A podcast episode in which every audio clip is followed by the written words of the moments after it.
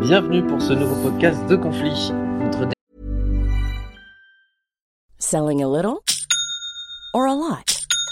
Shopify helps you do your thing however you cha-ching. Shopify is the global commerce platform that helps you sell at every stage of your business. From the launch your online shop stage to the first real life store stage, all the way to the did we just hit a million orders stage. Shopify is there to help you grow. Shopify helps you turn browsers into buyers with the internet's best converting checkout. 36% better on average compared to other leading commerce platforms because businesses that grow grow with Shopify. Get a $1 per month trial period at shopify.com/work. shopify.com/work. dernier numéro en kiosque est consacré à la guerre des monnaies opposant les Américains aux Chinois. Vous pouvez également vous rendre sur notre site revueconflit.com où nous vous proposons plusieurs centaines de podcasts en libre accès, mais également des cours en ligne, des voyages euh, aussi. Notre dernier cours, euh, animé par Thibaut Grèce, docteur en philosophie et professeur en Cagne, porte sur la philosophie de la guerre et la pensée des principaux auteurs. Mais si vous souhaitez nous soutenir, le meilleur moyen demeure l'abonnement afin que nous puissions continuer à vous proposer toujours plus de contenu de qualité. Je reçois aujourd'hui Frédéric Forgue. Bonjour maître. Bonjour. Euh, vous êtes avocat au barreau de Paris depuis 2003. Vous êtes secrétaire de la conférence du barreau de Paris, notamment membre du conseil de l'ordre du barreau de Paris. Ancien, de la- tout ça, ancien. Anciennement. Ancien. membre de l'association des avocats pénalistes, fondateur et président de l'association francophone des avocats enquêteurs. Je vais m'arrêter là, car c'est une liste à la vert. Vous avez enseigné, notamment à Paris 1, à Paris 13, ainsi qu'à l'école de formation du barreau.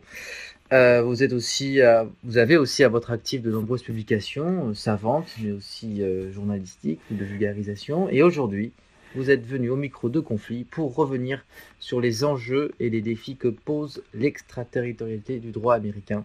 On entend souvent dans les médias parler de ces fameuses sanctions américaines qui dépassent très loin le cadre territorial des États-Unis. On se souvient de l'amende infligée à la BNP Paribas en raison des transactions réalisées avec les Iraniens, euh, l'affaire Alstom, scandale d'État. Euh, commençons par une question, on va dire, euh, pour néophytes, une question presque triviale. comment définir, comment définir, quelle définition apporter à l'extraterritorialité du droit?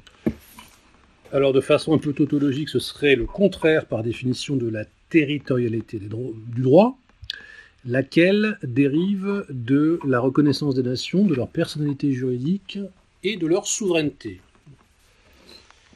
Donc, le corollaire de l'existence de la nation et sa personnalité juridique, c'est sa souveraineté. Et dès lors, la souveraineté en droit international public se définit de façon assez largement négative, voire essentiellement négative. C'est le fait de euh, ne pas se, euh, ne pas être subordonné à une quelconque puissance étrangère de façon trop décisive, puisqu'on est toujours dans un ordre international, donc il y a forcément des interactions, mais globalement, la souveraineté, c'est de ne pas euh, faire dépendre le destin de sa nation d'immixtions étrangères décisives et donc de ne pas se voir imposer une loi étrangère. Dès lors, les lois sont, sauf exception traditionnelle, territoriale, c'est-à-dire qu'elles s'appliquent sur un territoire donné à des sujets donnés. Ils ne peuvent pas être imposés dans l'ordre externe. Donc l'extraterritorialité, c'est l'inverse, étant précisé que euh, ceux qui la pratiquent, de fait, euh, nient toujours la pratique en tant que telle. C'est-à-dire que ils invoquent généralement, évidemment, un rattachement, notamment les Américains, qui ne proclament pas faire de l'extraterritorialité, mais euh, estiment qu'il y a toujours un rattachement avec leur souveraineté. Et C'est pour ça que, selon eux, de leur point de vue, euh, ils appliquent, ils invoquent les lois américaines et appliquent les sanctions qui sont attachées. Alors, dans le cas américain, euh, on a commencé à entendre parler de cette juridiction, de cette extraterritorialité juridique, à partir du mandat de Barack Obama, si je m'abuse. Barack Obama qui, dans les médias, euh, sur son image de président sympathique, euh, ouvert, euh, agréable. Euh, on oublie que c'est sous son mandat qu'on a eu l'affaire Alstom, qu'on a eu aussi d'autres scandales. Qu'en est-il? De quand ça date exactement? Et c'est beaucoup plus ancien évidemment, et je pense qu'il faut revenir à la, à la nature de la nation américaine. Mm. Alors, D'abord, la nation américaine est une, alors c'est Huntington qui le disait, je ne suis, pas suis pas américain et puis c'est un auteur qui est un peu controversé, mais dans Qui sommes-nous il rappelait que essentiellement, et nonobstant les couches d'immigration successives, la nation américaine demeurait euh, fondamentalement une nation de colons anglais protestants. Mm-hmm. Voilà. Ensuite, euh, donc, il est vrai par ailleurs que la fidélité, euh, que, le binôme anglo-américain depuis la guerre de sécession est pratiquement sans faille, hein, puisque toutes les guerres ont été faites, toutes les guerres américaines, la plupart des guerres américaines ont été faites avec l'appui anglais, et réciproquement, certaines guerres anglaises, y compris pendant des conflits purement locaux comme les Malouines, l'ont été avec l'appui logistique, par exemple, des Américains. Voilà. Mm. Toujours. Il s'ensuit que les États-Unis, qui proviennent de l'Angleterre, du point de vue matriciel, sont une thalassocratie. oui. Voilà, thalassocratie selon l'opposition traditionnelle entre tellurocratie et thalassocratie. Et dans la thalassocratie, donc le gouvernement, si vous voulez, par la mer, euh, le principe même de, euh, la, de la thalassocratie, c'est que l'espace maritime euh, est quelque chose de fondamentalement illimité, si vous voulez, euh, et dès lors, euh, contrairement à la Terre, le principe tellurocratique et la Terre qui sont, eux, euh, clos, limités, fermés, et dès lors, que ce soit par le commerce, que ce soit par la loi, la puissance thalassocratique a une, je dirais, une tendance naturelle et matricielle à s'étendre au-delà de ses frontières. Et vous avez aux États-Unis, évidemment, des, euh, des lois qui sont... Euh, alors déjà, vous avez une propension à l'intervention de l'étranger, hein, qui... Euh, on dit souvent que les États-Unis ont 246 ans d'indépendance, dont 215 ans de guerre, outre 400, je crois, et quelques interventions sur le seul continent américain, en Amérique du Sud, en Amérique centrale. Voilà, donc c'est une nation qui est, alors que quelqu'un qualifie d'impérialiste, mais voilà, c'est une nation qui a par principe, vocation, ou en tout cas qui en pratique euh, dépasse ses frontières. Et par ailleurs, sur le simple plan civil et législatif, vous avez depuis fort longtemps euh, des lois qui peuvent être considérées comme euh, extraterritoriales, évidemment bien avant le, mandat de Barack Obama. On peut citer par exemple la loi d'Amato Kennedy contre le terrorisme. vous avez une autre loi qui s'appelle le Trading with the Enemy Act, ou encore euh, la loi Helms-Burton, qui concerne l'embargo contre Cuba, qui date de 1996.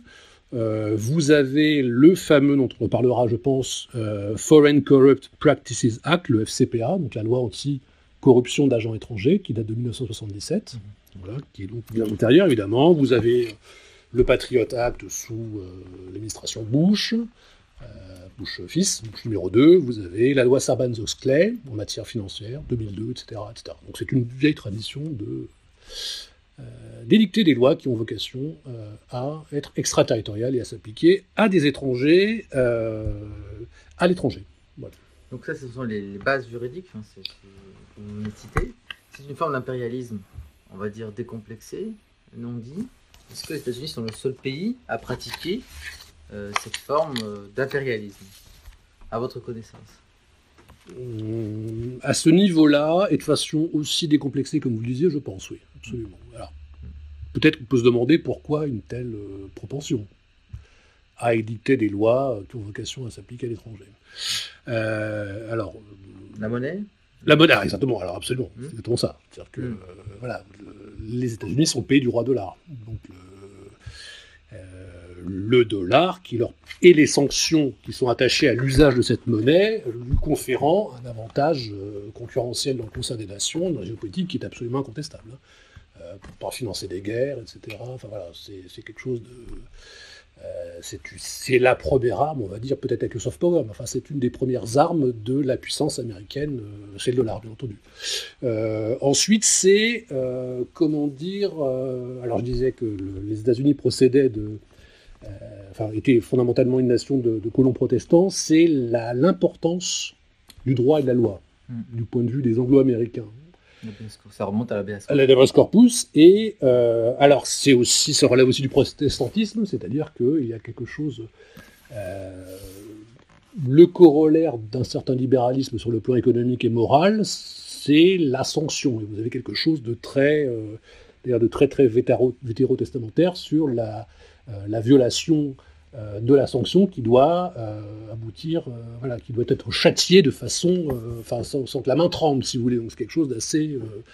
on rembourse ses dettes, on est sanctionné, on est châtié, etc. C'est très, c'est puritain, mais voilà, c'est quelque chose, enfin, sans, sans, offenser personne, mais c'est quelque chose qui procède d'une certaine, incontestablement, du, du protestantisme. c'est aussi donc le, c'est le combat par le droit aussi. On appelle ça lawfare, donc qui est une euh, contraction de, warfare, la guerre, et euh, de, law et de warfare, donc ça donne lawfare, qui peut être défini comme une forme de soft power ou pas, mais en tout cas la capacité euh, d'intervention par la contrainte et par l'usage du droit, notamment par des poursuites judiciaires, etc., etc. Euh, ensuite, je pense que les Américains ont compris depuis assez fort longtemps, euh, notamment depuis 1977 euh, et la création de ce qu'on appelle l'Office of Intelligence Liaison, qui est un bureau bah, d'espionnage de, économique, hein, ni plus ni moins.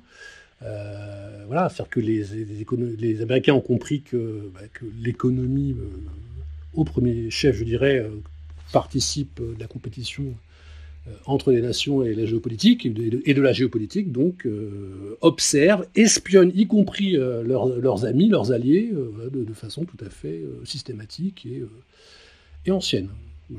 Et puis, une forme de soft power aussi, qui est une, voilà, une régulation par le droit, et l'attachement à la règle de droit en tant que telle, par exemple, état de droit en anglais, se dit rule of law, donc c'est la, la, règle de droit en tant que telle. C'est-à-dire c'est pas euh, quand vous dites en français état de droit, il y a quand même état. C'est-à-dire qu'il y a euh, ça vise quand même la, protection de la nation et des personnes. Quand vous dites rule of law, c'est le respect de la règle de droit en tant que telle. Et hmm. pour l'individu. Donc c'est quand même une, une obsession euh, du droit euh, chez les Américains qui n'est pas comparable, en tout cas chez les Anglais américains, mais spécifiquement chez les Américains, qui n'est pas comparable à ce que nous avons, nous, euh, en Europe continentale, par exemple. Déjà, à la fin des années 80, début 90, le président François Mitterrand s'inquiétait, parlait de guerre économique que nous livraient les États-Unis. Donc il y avait quand même une conscience de la part des décideurs européens, des dirigeants européens, que cette guerre d'un genre nouveau, déjà dans un contexte de fin de guerre froide, euh, portait des coups euh, décisifs contre l'intérêt national, l'intérêt européen. Euh, la France a cédé sa compétence en matière de négociation de traités commerciaux avec des pays tiers. Elle a, concédé cette compétence au niveau européen, au niveau de, de, la Commission européenne de Bruxelles. Mais cette dernière, Bruxelles, est-elle suffisamment armée? A-t-elle un arsenal juridique pour, elle aussi, développer euh, une législation extraterritoriale? Pour euh, faire des, mesures de, de rétorsion éventuelle dans le cas où ces intérêts seraient euh, attaqués par les Américains. Alors encore faut-il le vouloir. Après, je suis pas spécialiste du droit communautaire, mais j'y reviendrai. ce que je voulais ajouter relativement à la, question précédente, que j'ai oublié, enfin la réponse que j'ai oubliée, qui me paraît aussi décisive, c'est comment dire, la puissance de la justice américaine et du système carcéral. C'est-à-dire que, enfin, c'est, on parle de gouvernement des juges, mais euh, je ne sais pas si le thème est approprié, mais si ça doit exister quelque part, enfin, si on peut parler d'un système qui ressemblerait à celui-là, c'est euh, évidemment le système américain avec un département de justice, avec un système carcéral où vous avez six fois plus à population, euh, pas comparativement, mais vous avez six fois plus. Non, non, non, en absolu. C'est-à-dire que pour 350 millions d'habitants versus euh, 1 milliard 400 000, vous avez six fois plus de détenus euh, aux États-Unis qu'en Chine. La population, euh, voilà, donc, donc c'est avec, des peines qui sont infligées, qui sont euh, colossales, c'est-à-dire y compris pour la délinquance financière.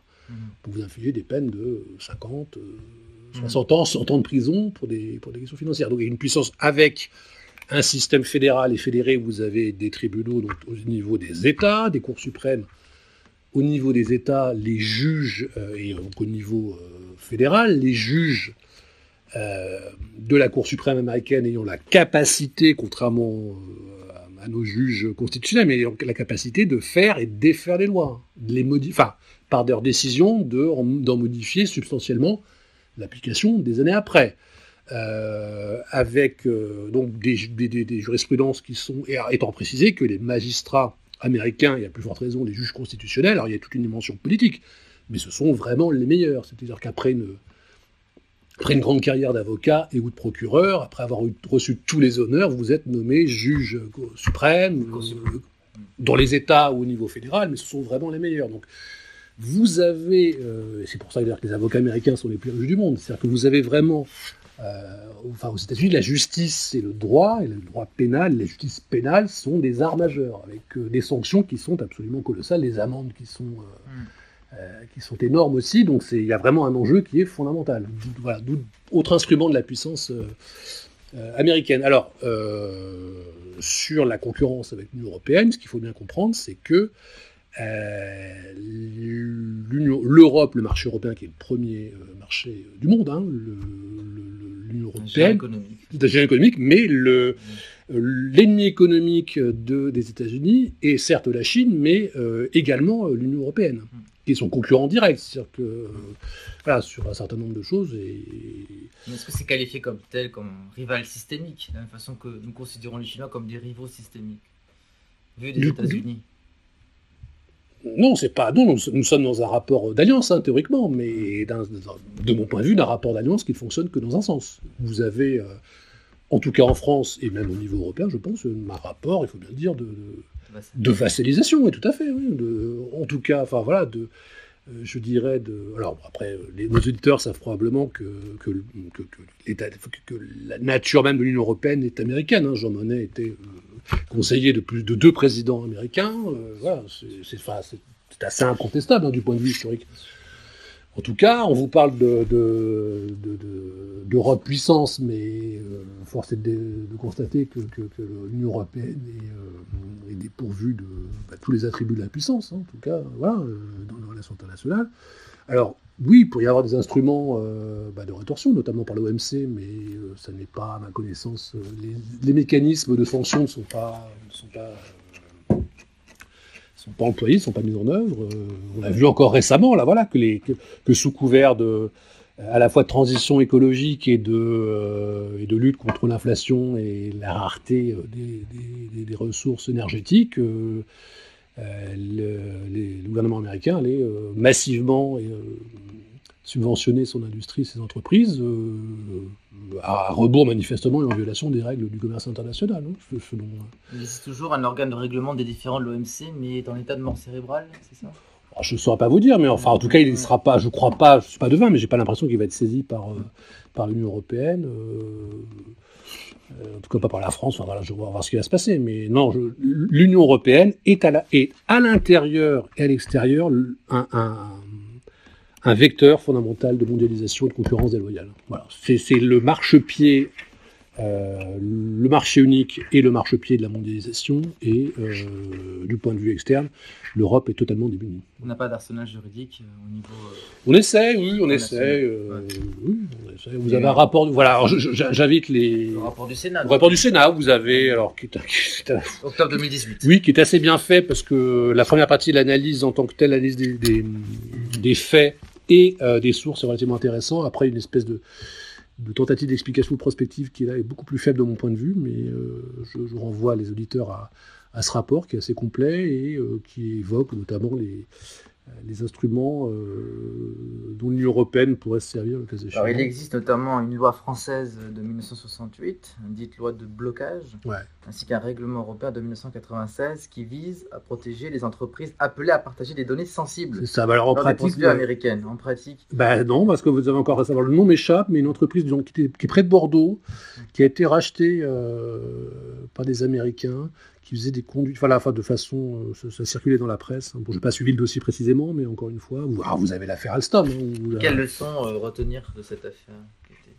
Parce que quand même, euh, il y a eu un scandale, un véritable scandale Alstom oui, Ah oui, Alstom. Mais, mais quelle leçon retient-on au niveau des puisque bah, il y a un décret qui a été pris à ultérieur, bon un décret qui a après c'est pas tout d'empiler les lois et les règlements. Vous aviez rédigé comme vous disiez des lois anciennes, mais qui ne sont pas respectées pour les structures stratégiques. Par exemple, dans la presse, hein, sauf erreur, euh, vous avez des règles de participation, euh, obligation de détention de, certaines fractions du capital par des nationaux, qui n'est pas, enfin, j'invite les auditeurs à se, renseigner, enfin, qui n'est semble-t-il pas respecté. Hein. Voilà, et, et bah, dans, le, dans le scandale d'État Alstom, car c'est bien un scandale d'État, ce qui est euh, avant tout dommage, en dehors évidemment de la, du résultat et de la liquidation d'abord d'un fleuron français, enfin des infrastructures euh, dans les territoires d'un fleuron français et son absorption pure et son dépeçage purement et simplement par euh, le concurrent américain. Ce qui est euh, extrêmement triste, c'est que vous vous rendez compte que la fine fleur de la banque, de la politique, de la communication, etc., etc., français, the, pardon, a a participé à, cette opération, à ce scandale. C'est-à-dire que euh, General Electric, alors peut-être avec ses moyens euh, euh, surdimensionnés, mais a l'impression qu'a acheté plus ou moins toute, toute l'intelligentsia ou la, soi-disant élite française pour, pour que, ce, que cette absorption et ce rachat par les Américains d'un fleuron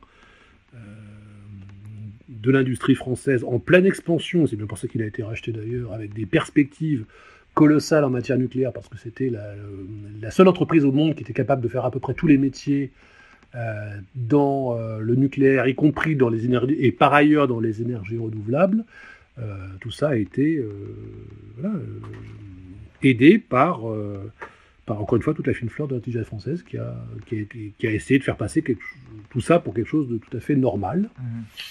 et de bénéfique. Donc c'est un renoncement des élites politiques et médiatiques. Oui, je pense. Alors, je pense que c'est le drame de, nos soi-disant élites françaises, c'est que, je dirais, par, euh, par une forme de, de corruption morale, euh, de volonté de gagner de l'argent, euh, à la suite de la, construction européenne, il faut bien le dire, et du fait de la mondialisation, le, sentiment national est de plus en plus. Commun. Le bien commun. Oui, bien commun. Même le sentiment national, ils sont de plus mm. en plus diffus. Mm. Euh, voire inexistant. Donc euh, voilà, vous avez. Euh, je crois qu'ils s'en fichent complètement en fait. Et donc. je crois qu'il y a vraiment un divorce, en effet, vous le disiez, entre, oui, c'est entre les, entre, entre la nation, la nation, la nation française et ses élites qui ont fait sécession. Voilà. On lit à Marc Bloch.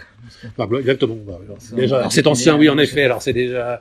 Mais on est dans une, oui, mais on est dans une forme déjà. Oui, oui, mais on est dans, on est à la croisée des chemins. Hein. Alors peut-être pas autant qu'en 1940, évidemment, hein, beaucoup moins, mais on est. des similitudes. Ah oui, oui les, les prodromes de l'effondrement, absolument, une période absolument dramatique. Alors, plusieurs pistes euh, s'avèrent à l'examen peu opérationnel. Je parle de pistes évoquées pour neutraliser justement l'effet des sanctions extraterritoriales américaines sur les opérateurs économiques, financiers européens. On parle notamment dans le cas de l'Iran, rappelez-vous, euh, la création de canaux financiers sécurisés.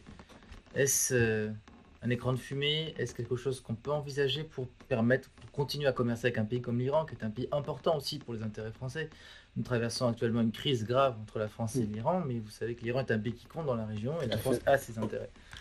Alors la France, non, parce que je pense que la France est totalement euh, soumise à la partie américaine, hein, donc il y aura deux points français. Je crois comprendre qu'un des enjeux de la guerre euh, euh, russo-ukrainienne, en tout cas du point de vue russe, c'est de, se, de dédollariser l'économie et de créer des, à la fois des, notamment des systèmes de paiement en rouble, euh, en rouble exactement, tout à fait, mmh. voilà, pour répondre à votre question. Mmh.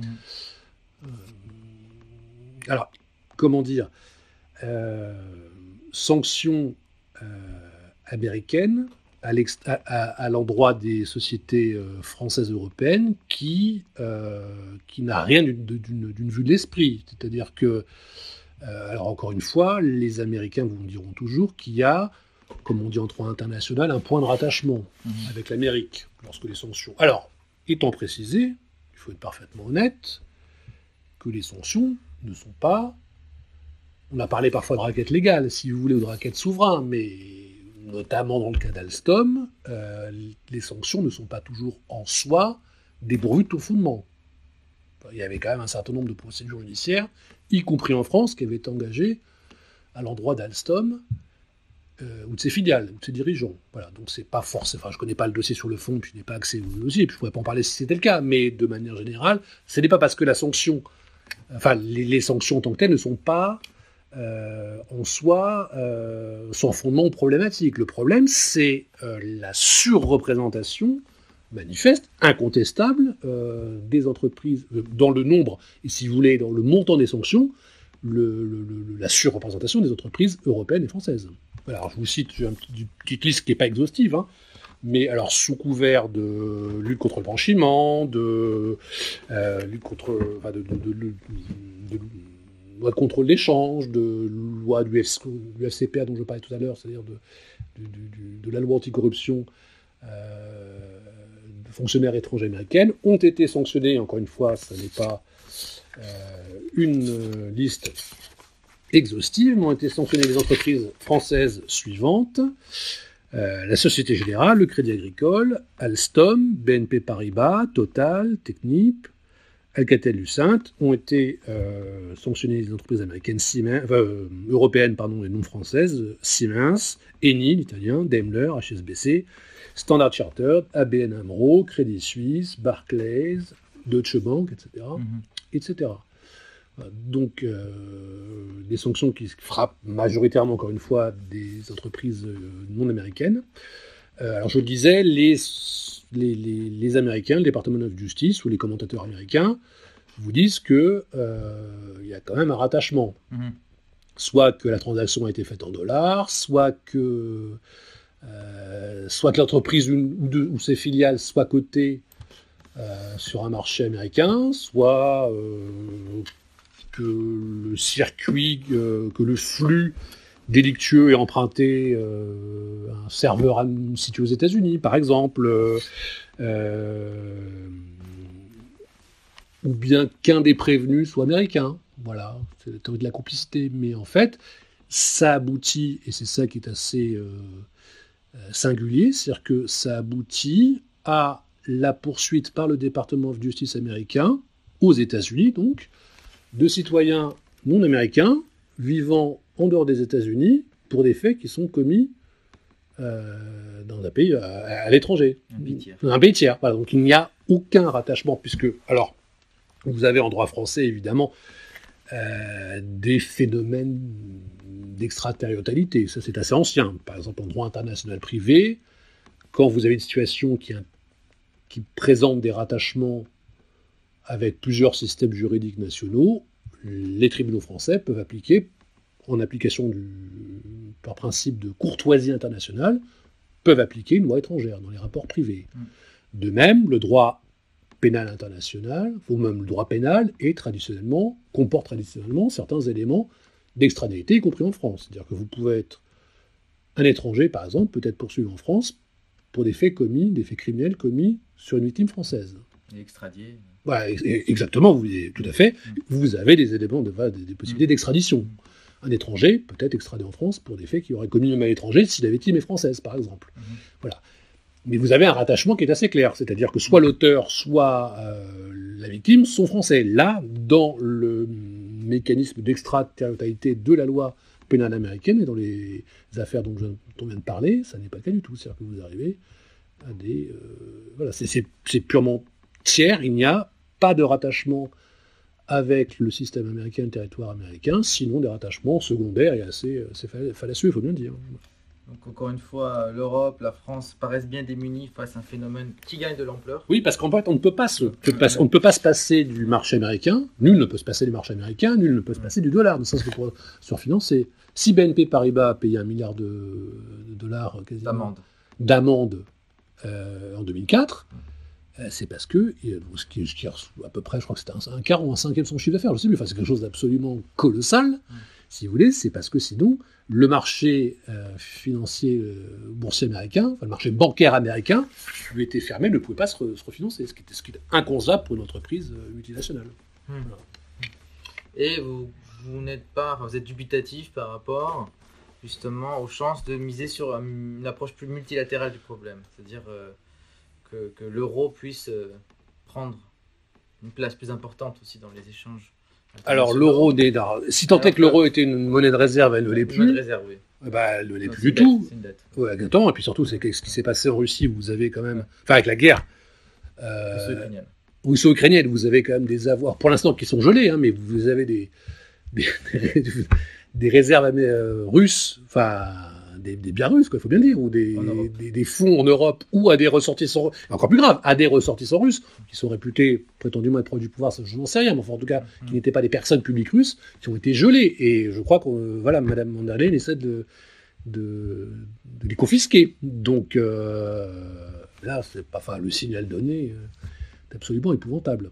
Et puis vous avez, alors ça c'est une autre explication qui est donnée, j'en ai pas, la, la- la- je ne peux pas vous dire, mais c'est une autre hypothèse, euh, c'est que euh, les Américains estiment que, via l'OTAN notamment, euh, dont ils sont le premier euh, Contributeur. contributeur, ça c'est indubitable, hein, si vous voulez, ils participent, et, là, et en tant que... Ah, et en tant que euh, nation supérieure aussi, vous avez les États-Unis, les Américains se considèrent comme une nation euh, Messianique. messianique, exactement de Dieu. Alors, ça n'est pas comme nous Français qui, Mm. euh, qui, a- qui- pour qui notre patrie peut avoir une, une mission euh, supérieure, mais droit lui, mais par la République, par l'exportation de la, la Révolution, mais par son, en fait, intrinsèquement par son régime politique.